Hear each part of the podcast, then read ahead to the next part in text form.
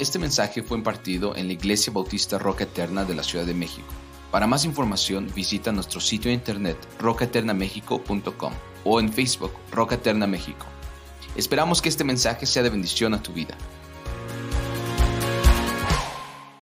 La Biblia nos deja ver muy claro que podemos confiar de una manera plena, de una manera absoluta en el plan de Dios podemos confiar plenamente en Dios. Es Dios cuando habla, todo lo que habla podemos creerlo, podemos saber que Él lo va a cumplir. Dios siempre cumple su palabra, amados hermanos. Él nunca falla en eso.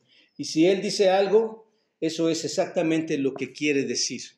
¿Se dan cuenta? Si Él habla algo, eso es exactamente lo que quiere hablar. Y si Él dice que algo va a suceder, eso es exactamente lo que va a suceder. No hay cambios en lo que el Señor pueda decir. Por ejemplo, en Josué capítulo 23, voy a pedir que me acompañen en estas notas, Josué capítulo 23, en el versículo 14, hay un recordatorio, hermanos, para el pueblo de Dios y, dice esto, Josué 23, 14. Palabras preciosas que ustedes pueden subrayar ahí en la escritura, hermanos. Dice, he aquí que yo estoy para entrar hoy por el camino de toda la tierra. Reconoced, pues, con todo vuestro corazón y con toda vuestra alma, que no ha fallado una palabra de todas las buenas palabras que Jehová vuestro Dios había dicho de vosotros. Todas os han acontecido, no ha faltado ninguna de ellas. Qué precioso es esto, hermanos? Tener un Dios que cuando dice algo, todo acontece, todo sucede, todo lo cumple. Y esto lo afirma Tito capítulo 1 versículo 2 cuando dice, en la esperanza de la vida eterna, la cual Dios que no miente. Antiguo y Nuevo Testamento nos hablan acerca de que Dios no miente y esto es importante entenderlo, hermanos. Dios no puede mentir, no está dentro de su persona, no está dentro de su ser, no está dentro de su carácter, no está dentro de la personalidad de Dios decir una sola mentira, decir alguna falsedad o decir algo que no va a suceder. No está en el ser de nuestro Señor. Dios habla la verdad y Dios guarda su palabra siempre. Así que tenemos el testimonio de las escrituras que Dios habla verdad. Cuando tú vas a las escrituras, sabes que Dios habla verdad. Ahora bien, es muy importante, hermanos, establecer desde este momento, desde este, eh, eh, antes de que entremos al capítulo 11, que Dios es un Dios que cumple la promesa. Dios cumple sus promesas. Es esencial que nuestro estudio de hoy se nos recuerde a nosotros que no hay cambios, que Dios no borra, que Dios no cancela las promesas. Ahora bien, ¿por qué, por qué todo esto, hermanos? ¿Por qué les estoy diciendo todo esto? Bueno, Dios, si ustedes recuerdan y han leído el Antiguo Testamento, Dios a su pueblo le había hecho muchas promesas. Dios le había hecho grandes promesas. Dios le había hecho, les ha hecho poderosas promesas, muy específicas a este pueblo de Israel. Dios les prometió ciertas cosas, ¿no es cierto? De hecho, en el Antiguo Testamento está literalmente lleno, cuando tú lo lees, está literalmente lleno de promesas y promesas y promesas a su pueblo. ¿Recuerdan ustedes cuando vimos o estudiamos ya en Romanos capítulo 9, en el versículo 4, que los israelitas son a quienes les pertenece la adopción. Dice, eso ya lo estudiamos. Dice, dice Pablo, a ustedes les pertenece la, adopción, a ustedes les pertenece la gloria, a ustedes les pertenece el pacto, cosas maravillosas que le pertenecen al, pueblo de Israel. Les, les, perteneció la entrega de la ley a ellos. ¿Se dan cuenta? Eh, les perteneció el servir a Dios en el templo y, les pertenecían y le pertenecían y le pertenecen a ellos las promesas. Había recibido muchas promesas de parte de Dios. El punto es este, hermanos. Si Dios no cumpliera sus promesas, ¿qué pasaría, hermanos? ¿Qué pensaríamos de Dios si no cumpliera sus promesas? Es un Dios mentiroso. Su integridad está en juego, ¿no es cierto? La integridad de Dios está en juego, ¿no es verdad? Si Dios no cumple sus promesas a Israel o las cambia, todos, no solo Israel, hermanos, todos nosotros estaríamos en muchos problemas porque tendríamos un Dios en el cual tú no puedes confiar. ¿Estás de acuerdo? y que puede cambiar fácilmente, así como cambia las promesas a Israel, así también nos podría cambiar las promesas que nos pudiera hacer a nosotros, ¿no es cierto? Esa es la consideración que debemos tener, hermanos, esta mañana de lo que, eh, de lo que está ante nosotros en este capítulo 11, ¿sí? Con esto, con esto vamos a poder entender más claramente este mensaje. La existencia misma de Israel, cuando tú escuchas hablar de Israel como nación, está ligada, hermanos, a las promesas de Dios. ¿Están de acuerdo? La misma existencia de Israel está ligada a las promesas de Dios. ¿Por qué, hermanos? Porque Israel fue elegido por Dios como su nación escogida, ¿no es cierto? Era su propia, eh, con su propia soberanía, incondicionalmente, Él prometió a Él bendecirlos, escogió a su pueblo y prometió a, cada, a, cada, a este pueblo bendecirlos. Y esto lo podemos ver muy claramente en Génesis, hermanos. En el libro de Génesis, la bendición les llegó cuando viene este pacto con Abraham, que ni siquiera este pacto estaba condicionado con Abraham o con ellos. Y ahorita lo vamos a ver. Dios decidió hacerlo, tener un pacto con ellos, darle promesas a ellos, sin importar lo que este pueblo hiciera, ¿no es cierto? Y te lo pongo más o menos de esta manera. Dios decidió salvarte en un sentido sin importar lo que tú hagas, ¿no es cierto? Hoy muchos de ustedes son salvos y eres salvo sin importar que te comportas mal, que no estás obedeciendo, que no estás leyendo, que no estás orando. Eso es, hermanos. Si Dios dice, si Dios nos hubiera condicionado, hubiéramos hecho un pacto persona a persona con Dios, esto es muy diferente. Pero Dios hizo un pacto a sí mismo de cumplir todas sus promesas a Él, a pesar de lo que este pueblo estuviera haciendo. ¿Te das cuenta? Bueno, entonces Dios decidió hacerlo a pesar de lo que hicieran y Dios confirmó estas promesas por medio de un juramento. Vayan todos por favor a Génesis 15, en el versículo 17, Dios hace este juramento y, y, lo confirmó todo este pacto, todas estas promesas con un juramento. Y leamos el contexto, hermanos, para que entiendan la grandeza de todo esto. Leamos el contexto. Dice Génesis versículo 1 en el capítulo 15. Génesis 1, versículo versículo 1, Génesis 15, versículo 1 dice, observen, todos ahí en su Biblia lo tienen, importante esto. Después de estas cosas, vino la palabra de Jehová a Abraham en visión, diciendo, no temas, Abraham, yo soy tu escudo y tu galardón será sobremanera grande. Y respondió Abraham, Señor, ¿qué me darás siendo así que ando sin hijo y el mayordomo de mi casa es ese de Amaceno, Eleazer. Dijo también Abraham, mira que no me has dado prole y he aquí que será mi heredero un esclavo nacido en mi casa. Luego vino a él palabra de Jehová diciendo, observen, no te heredará este, sino un hijo tuyo será el que te heredará. Observen, ya está dando una promesa ahí, ¿no es cierto? Y lo llevó afuera y le dijo, mira Abraham, mira a los cielos y cuenta las estrellas, si las puedes contar. Y le dijo, así será tu descendencia. Hermanos, y aquí solamente un paréntesis. Imaginas a Dios, platicaba con mi hijo esto, imaginas a Dios llamando a Abraham y, Abraham alza su cara y ve las estrellas y no las puede contar. Y esas estrellas son su descendencia. ¿Quiénes son, de nosotros también además de judíos, muchos de nosotros. Estrellas que brillaban, hermanos. Y aquí un paréntesis, si somos descendencia de Abraham, nuestro padre es Abraham en el aspecto espiritual, hermanos, debemos brillar en este mundo. Somos estrellas recogidas, salvadas por Dios. Somos hijos de Dios, ¿te das cuenta? Es esa la descendencia a la que está haciendo referencia. Y dice, mira tu descendencia. Y creyó Abraham, creyó Abraham a Jehová en el versículo 6, y le fue contado por justicia, y le dijo, yo soy Jehová que te saqué de Ur de los Caldeos para darte heredad en esta tierra. Y él respondió, Señor, ¿en qué conoceré que la he de heredar? Y le dijo, tráeme una becerra de tres años, y una cabra de tres años, y un carnero de tres años, una tórtola también, y un, y un palomino.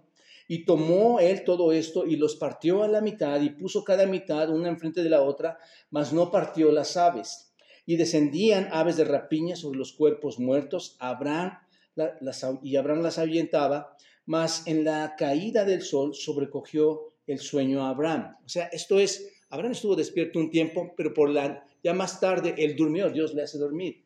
Y, y he aquí que el temor de una gran, grande oscuridad cayó sobre él. Entonces Jehová dijo a Abraham, ten por cierto que tu descendencia morará en tierra ajena y será esclava allí y será oprimida cuatrocientos años. Mas también a la nación a la cual servirán juzgaré yo, y después de esto saldrán con gran riqueza, y tú vendrás a tus padres en paz y serás sepultado en buena vejez. Todo esto se cumplió, hermanos, a la salida de Egipto. Y en la cuarta generación volverán acá porque aún no ha llegado a su, a su colmo la maldad del amorreo hasta aquí.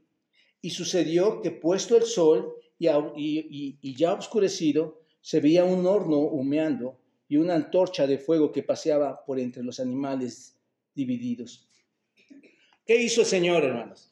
Dios hizo cortar a estos animales a la mitad porque este, esto simbolizaba, hermanos, esta era la forma antigua en que se hacía un juramento, partían un animal a la mitad.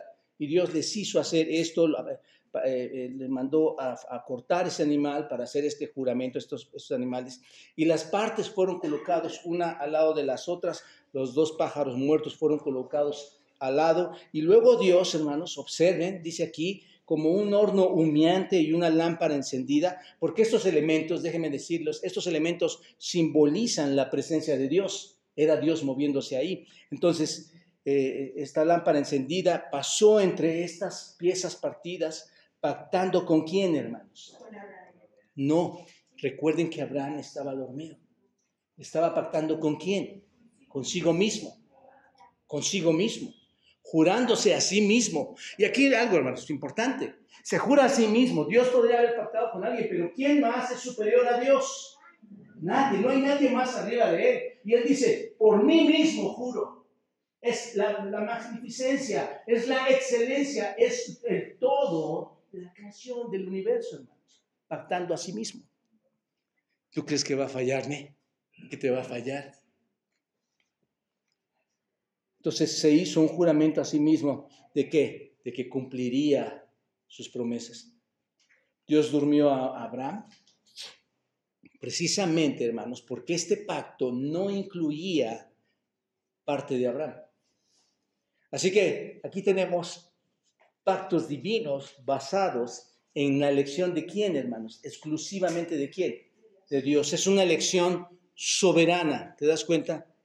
Una elección soberana, confirmada por un juramento divino.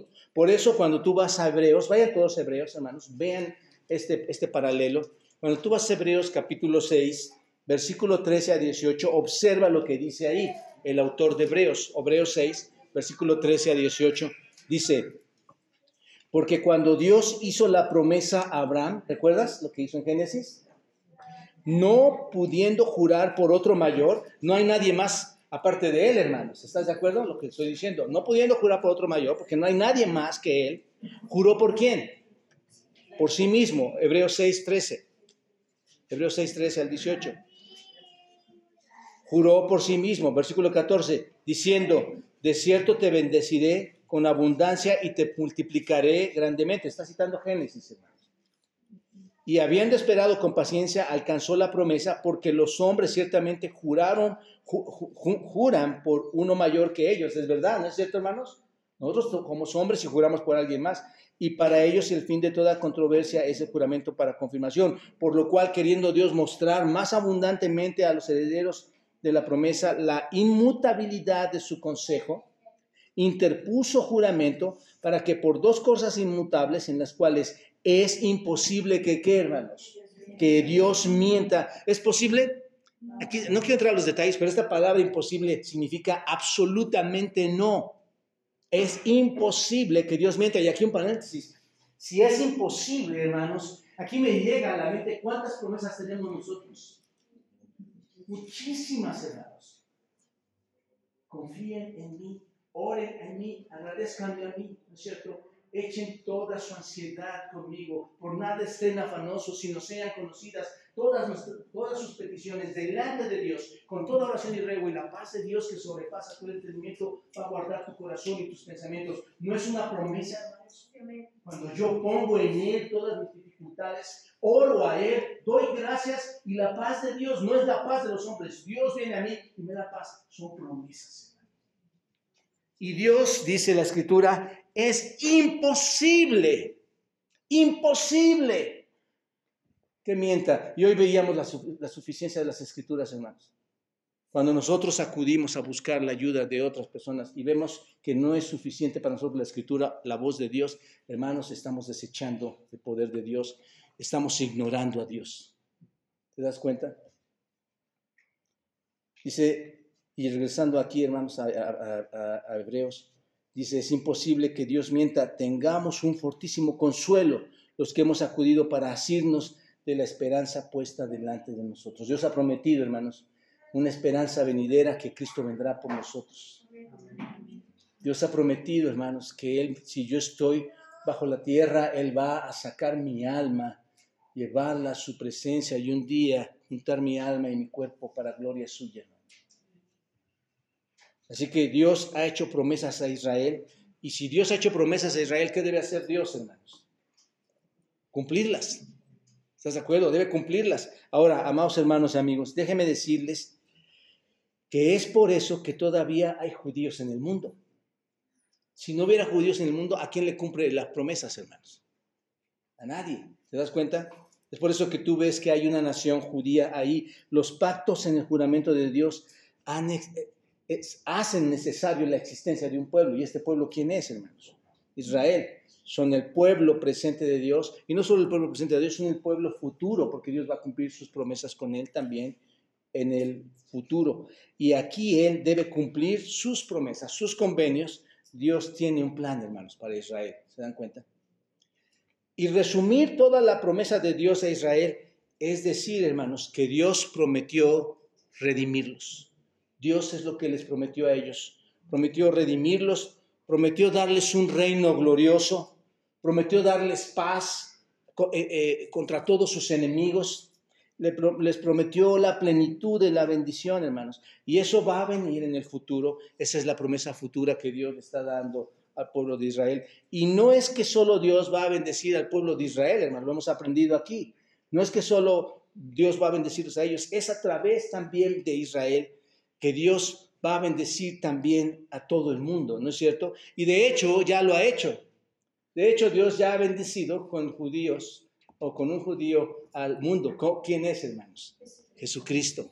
De hecho, con el Señor Jesucristo, Él ya ha enviado al Mesías, el Salvador del mundo. Así que el hecho de que Dios está bendiciendo al mundo a través de Israel, de ninguna manera, hermanos, debe significar que Él ha dejado de cumplir sus promesas.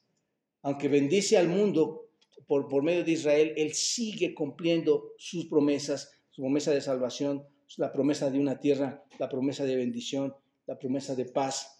Todo eso, hermanos, la promesa de un reino, la promesa de un rey debe de cumplirse. Sin duda los judíos tenían esto en, en mente, hermanos. Todos los judíos del Antiguo Testamento sabían esto. Todos los judíos del Nuevo Testamento también sabían esto. Los judíos conocían esto, pero ¿qué pasó, hermanos? ¿Qué es lo que pasó? Eh, no, hay, no hay, ¿verdad? ¿Qué es lo que pasó, hermanos? Bueno, cuando el Mesías vino, cuando Cristo vino, ¿qué es lo que sucedió? ¿Qué hicieron los judíos? Lo rechazaron. Lo rechazaron y aquí está la esencia de este capítulo 11, hermanos. Aquí está la esencia de Romanos 11. Cuando el Mesías vino, lo rechazaron, le dieron la espalda, ellos no lo querían y finalmente, ¿qué es lo que dijeron? ¿Qué es lo que querían hacer con el Señor Jesucristo? Crucifícale, crucifícale. Él no va a ser nuestro rey. Crucifica a este hombre. ¿A quién rechazaron, hermanos? Al Mesías, ¿no es cierto? Es por eso que hay quienes enseñan que debido a que Israel ha rechazado a Cristo, que rechazó a su, Mesías, este, Dios eh, eh, cuando este pueblo rechaza a su Mesías, Él borra todas las promesas que le da a Israel, todas las promesas a Israel, y ahora se cumplen las promesas en un Israel espiritual que dicen que somos nosotros como iglesia y ahora nosotros somos el nuevo Israel, que recibimos todas las promesas literales que correspondían espiritualmente a ellos. Pero yo les pregunto a ustedes, mis amados eh, hermanos y amigos, ¿es cierto que debido a que Israel ha rechazado al Mesías, Dios ha quitado todas sus promesas para ellos? No. No, ¿por qué? ¿Por qué? No, no porque les ama, no. Porque Él lo prometió. Se comportaran, les decía al principio, se comportaran como se comportaran. Rechazaron al Mesías, pero Él no derribó sus promesas. ¿Se dan cuenta? Esto es impresionante, hermanos. Y esa pregunta que les acabo de hacer yo a ustedes es la pregunta, es una pregunta muy importante y esa es la pregunta que está en el versículo 1 del capítulo 11. Por eso les estoy dando todo el contexto, hermanos. Porque esa pregunta se deriva de todo esto. ¿Qué dice? Digo, pues, ¿ha desechado Dios a su pueblo? Si los judíos han rechazado a Cristo, hermanos, ¿no se les deberían borrar o cancelar todas las promesas? Si han rechazado a Cristo, si lo han negado, si han tropezado, como estudiamos con la piedra de tropiezo, como lo vimos en el capítulo 9, si han buscado su propia justicia, como lo vimos en el capítulo 10, si no han creído, aunque hayan escuchado a predicadores, recuerdan que fueron enviados predicadores para que escucharan, y si no los escucharon y han sido un pueblo desobediente y contradictorio, hermanos, como dice el versículo 21 del capítulo 10, si han rechazado todo esto, entonces les pregunto, ¿no ha borrado Dios todos sus pactos con ellos? La respuesta está en el capítulo 11, hermanos. Un capítulo muy importante. ¿Cuál es la respuesta? No, ni pensarlo, ni pensarlo, hermanos. ¿Cómo pueden creer los gentiles en un Dios que no cumple sus promesas? ¿Cómo lo van a hacer, hermanos? ¿Cómo pueden, ¿Cómo pueden creer en el Evangelio si Dios les va a borrar sus promesas? ¿Cómo los judíos van a creer en un Dios que no cumplió en su pasado, a, a sus generaciones pasadas, sus promesas? ¿Cómo, hermanos? ¿Te das cuenta? Esto es muy importante de entender y es esencial, hermanos, porque cuando tú entiendes que Dios cumple todas sus promesas, tenemos un correcto evangelio. El mensaje del evangelio es muy importante cuando tú entiendes esta verdad. Dios cumple sus promesas. Cuando tú le llevas el mensaje del Evangelio a alguien, ellos deben entender que Dios lo que va a prometerles a ellos es verdad y que nunca va a cambiar. ¿Te das cuenta? Esto no cambia. Si algo cambia es porque tal vez fuiste ignorante en la recepción del Evangelio o nunca lo recibiste o no estás creciendo. Pero eso es otro tema, hermanos. Entonces, ¿cancela Dios todas sus promesas a ellos? No. Lo dice aquí, hermanos, ni Dios lo quiere. Versículo 1. Así que el tema de este capítulo es muy claro, ¿se dan cuenta? Israel será restaurado, Israel va a ser restaurado, Israel va a recibir en toda su plenitud las promesas. Así que los primeros 10 versículos que vamos a estar estudiando nos dicen básicamente que no todos los judíos han sido dejados de lado por Dios. Esta mañana vamos a ver dos de tres indicaciones que muestran que Israel no es desechado por Dios. La primera, hermanos, observen. Pablo se pone como un testigo de esto. Pablo también es un israelita, dice. Esta es una indicación de que Dios no desecha a su pueblo. Dice, digo pues, ¿ha desechado Dios a su pueblo? En ninguna manera porque también yo soy israelita de la descendencia de Abraham, de la tribu de Benjamín. Mira el versículo 1, obsérvalo. Dice, digo pues, digo pues, este digo pues, hermano, te lleva al capítulo 10, al versículo 21. Digo pues, observa, ¿qué dice el versículo 21 del capítulo 10?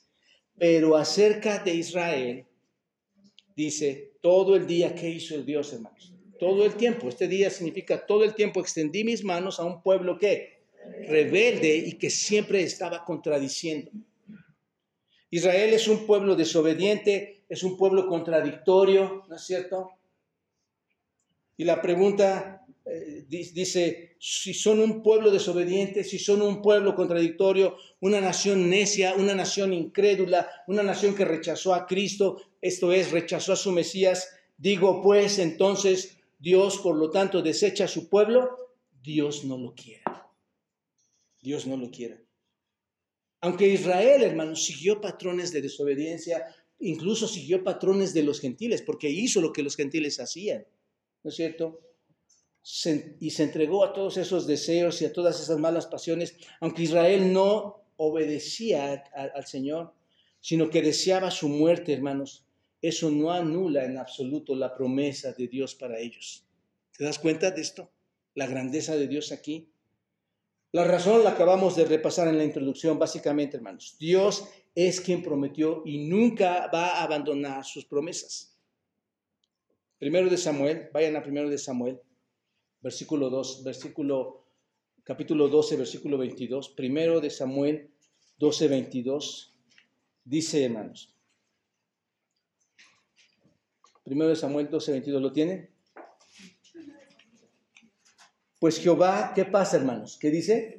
No desamparará a quién? A su pueblo. La pregunta es, ¿por qué? ¿Por qué, hermanos? Ni siquiera es por amor a, a Israel, hermanos no es por las bondades de Israel, no es porque sea un pueblo especial. ¿Por qué? Por su gran nombre, porque Jehová ha querido haceros pueblo suyo. ¿Se dan cuenta? Esto es porque Dios se complace en, darles, este, en no abandonarlos, ¿no es cierto?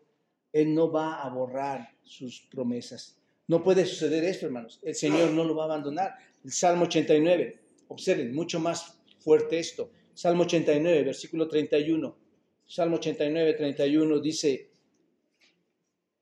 les, espero hermanos porque esto es importante, observen, es que nos podemos ver ahí nosotros hermanos, con tanta maldad, con tantas cosas negativas, siendo salvos, el Señor sigue, hermanos, por medio de Cristo, perdonando nuestros pecados y limpiando nuestros corazones de toda maldad. Observen, versículo 31 del Salmo 89, si profanaren mis estatutos y no guardaren mis mandamientos, entonces castigaré con vara su rebelión y con azotes sus iniquidades. ¿Va a haber un efecto de, este, castigo, hermanos? Sí, a su rebelión hay, a la rebelión hay castigo. Por supuesto, dice el Señor. Y lo que Dios dice es verdad. Versículo 33. Mas no quitaré de él mi misericordia, ni falsearé mi verdad no olvidaré que, hermanos, mi pacto, ni, ni, mudaré lo que ha salido de qué? De mis labios. Ahí está, hermanos, la promesa de que Dios va a cumplir todo. Una vez he jurado por mi santidad y no mentiré a David. Y su descendencia será para siempre y su trono como el sol delante de mí, como la luna será firme para siempre y como un testigo fiel en el cielo. Ahí está, hermanos. Es muy obvio que Dios no va a, no va a cambiar, hermanos. Es muy obvio que Dios no va a desechar a su pueblo. Esta afirmación se repite y es enseñada constantemente en el Antiguo Testamento. Y Pablo básicamente lo que hace, recoge todas estas enseñanzas del Antiguo Testamento, las recoge y las enseña. Y les pregunta, ¿ha desechado Dios a su pueblo a quien conoció de antemano? Por supuesto que les dice que no. ¿Por qué? ¿Por qué? porque eso es, conforme a los versículos que acabamos de leer ahorita en los Salmos, por ejemplo, eso es exactamente lo que Dios dice que nunca va a hacer. ¿Se dan cuenta? Dios dice que nunca va a dejar de prometer lo que prometió y que lo que sus labios hablaron nunca lo va a abandonar. Es exactamente lo opuesto. Entonces, ¿desechará Dios a su pueblo? ¿Los castigará? Sí. ¿Te das cuenta? Pero ¿qué va a pasar? ¿Los expulsó? No. Ahora, ¿cómo prueba Pablo que es parcial eh, eh, a, las personas que va a, tomar el Señor de los judíos? ¿Cómo prueba que no todos los judíos fueron rechazados por Dios? ¿Cómo lo hace? Diciendo que Él es también, ¿qué hermanos? Él dice, yo también soy israelita. Yo soy un israelita. Bueno,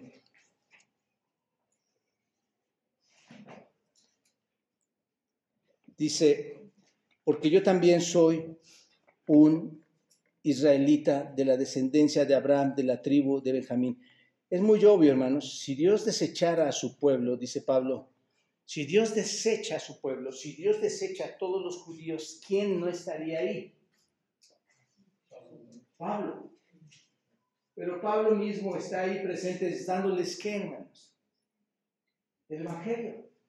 ¿Te das cuenta? Dice Pablo, yo soy un israelita y estoy aquí.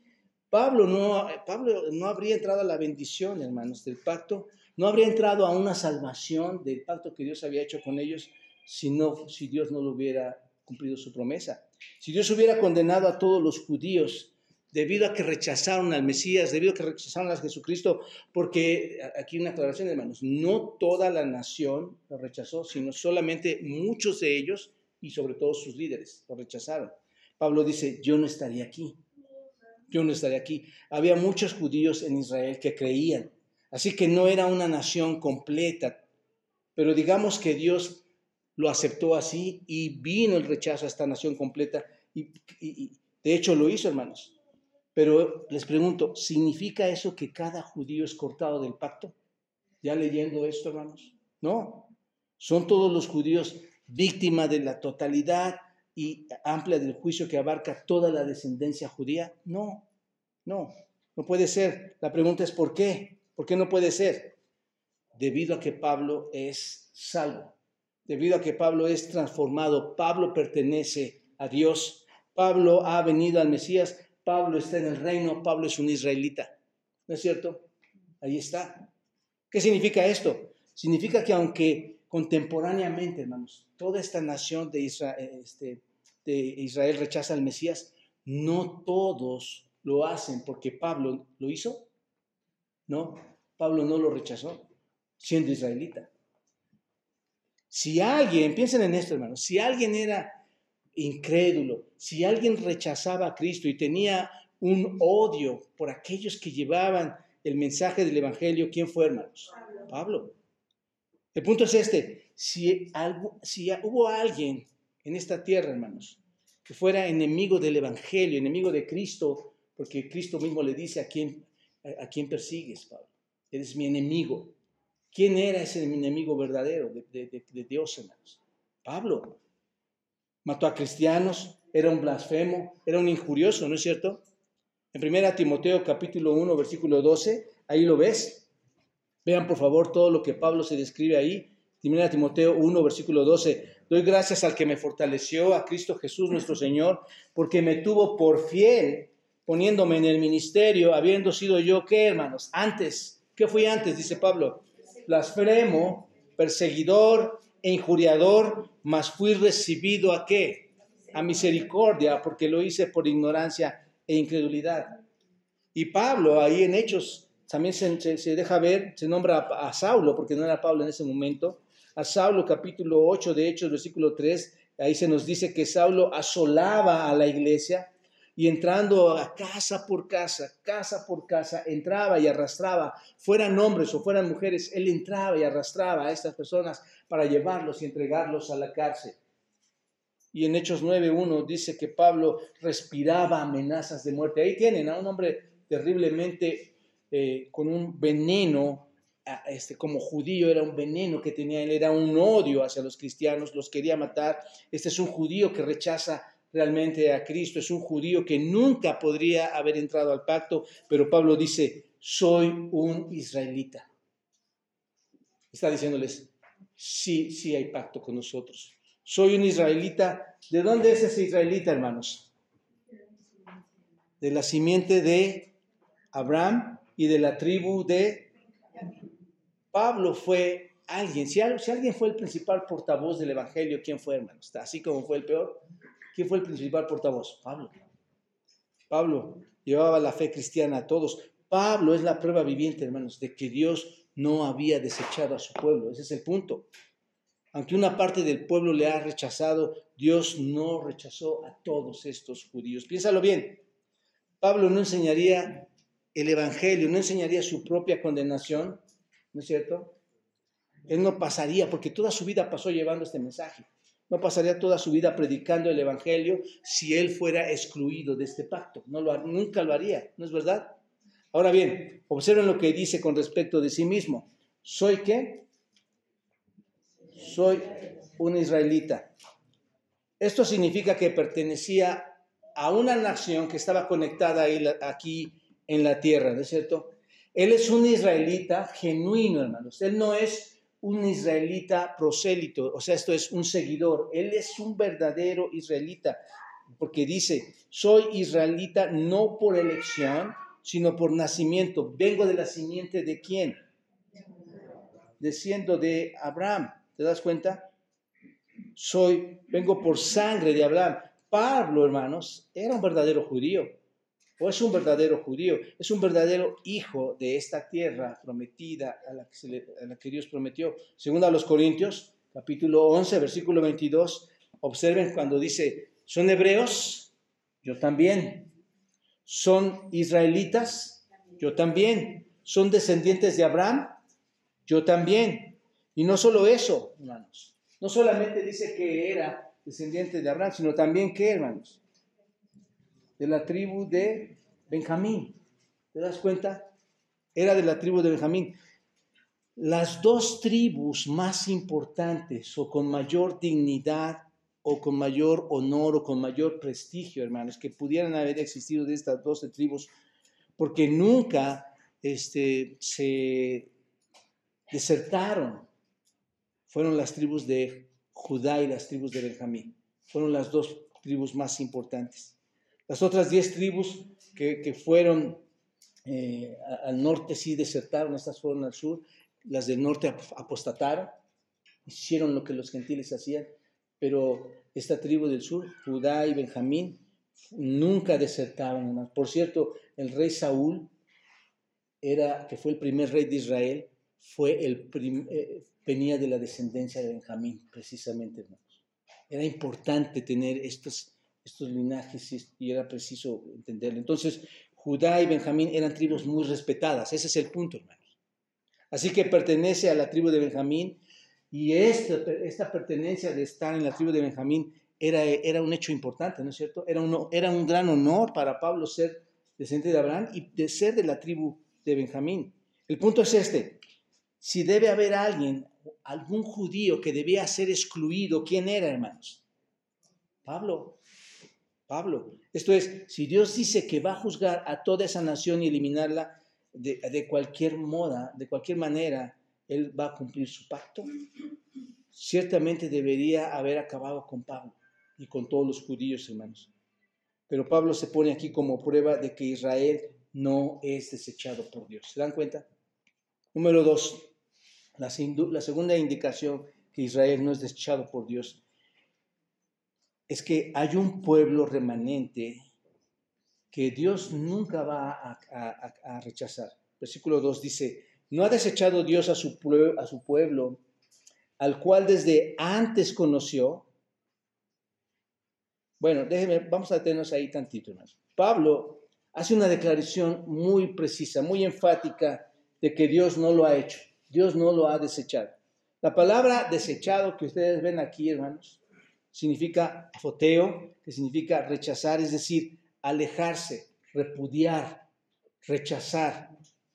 Dios no ha desechado a su pueblo y esta es una declaración tan preciosa, hermanos. Observen, Dios no ha desechado a quién, hermanos? A su pueblo, a su pueblo. Esto a su pueblo es, versículo 1 dice a su pueblo, versículo 2 dice a su pueblo. Esa es la idea, es la idea de su posición. Dios no ha desechado a su, a su posesión, la tiene ahí. Son un pueblo propio.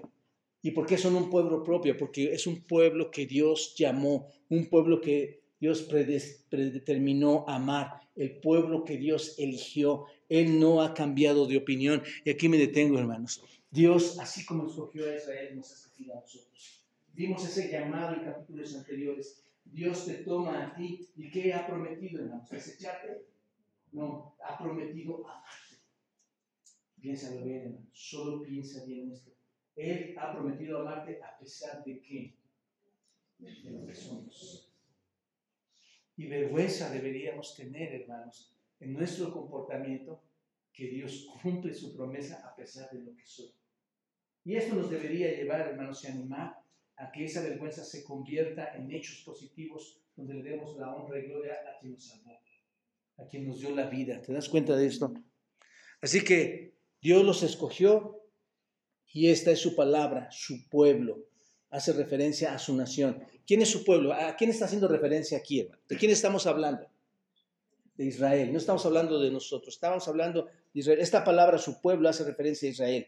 Estamos, este es el tema del pasaje, realmente, Israel.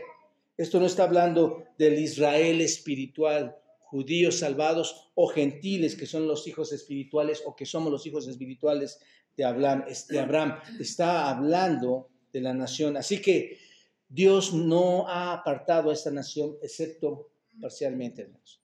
Ahora, por favor, noten lo que dice el versículo 2.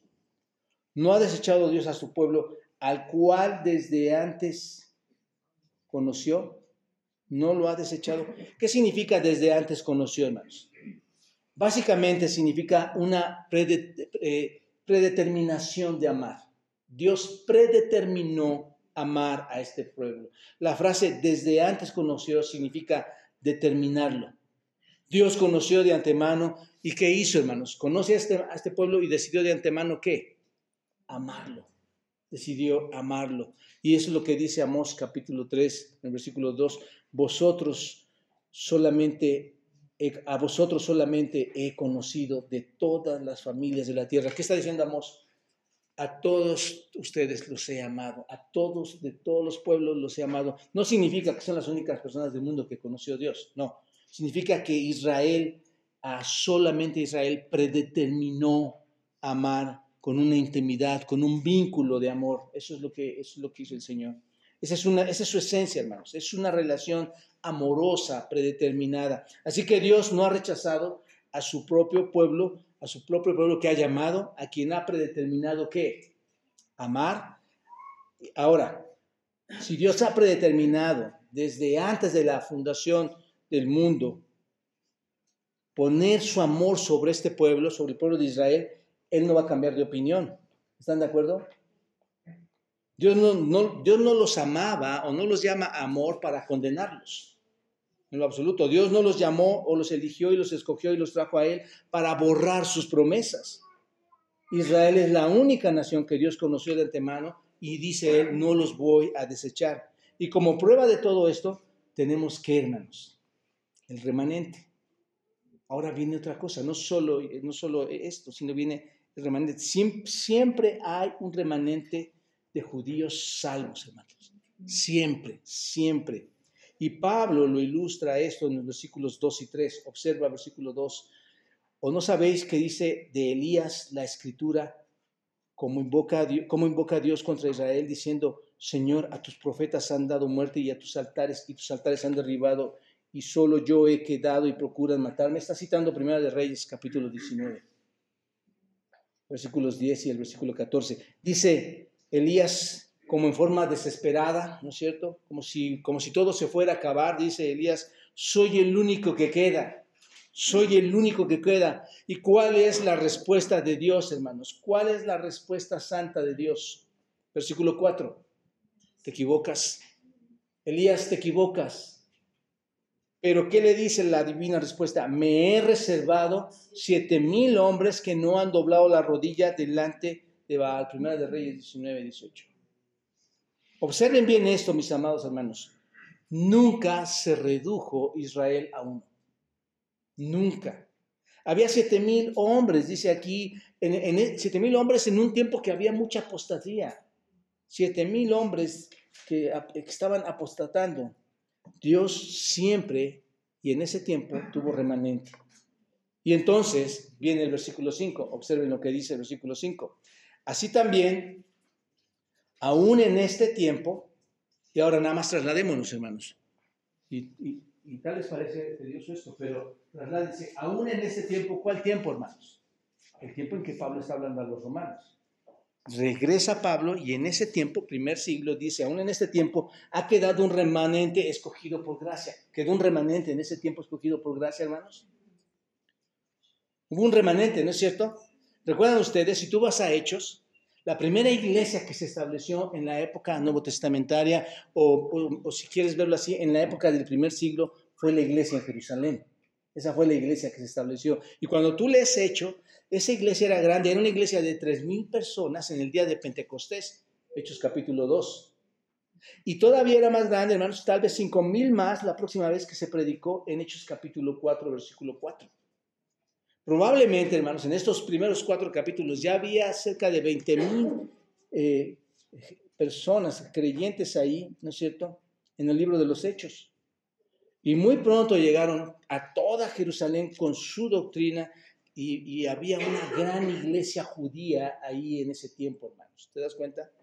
En la ciudad de Jerusalén de judíos, eran remanente, era un remanente de judíos que creía en quién, hermanos, en el Mesías. ¿Se dan cuenta? Aún dice, hoy hay gente. Es, demostrable entonces que Dios está cumpliendo sus promesas.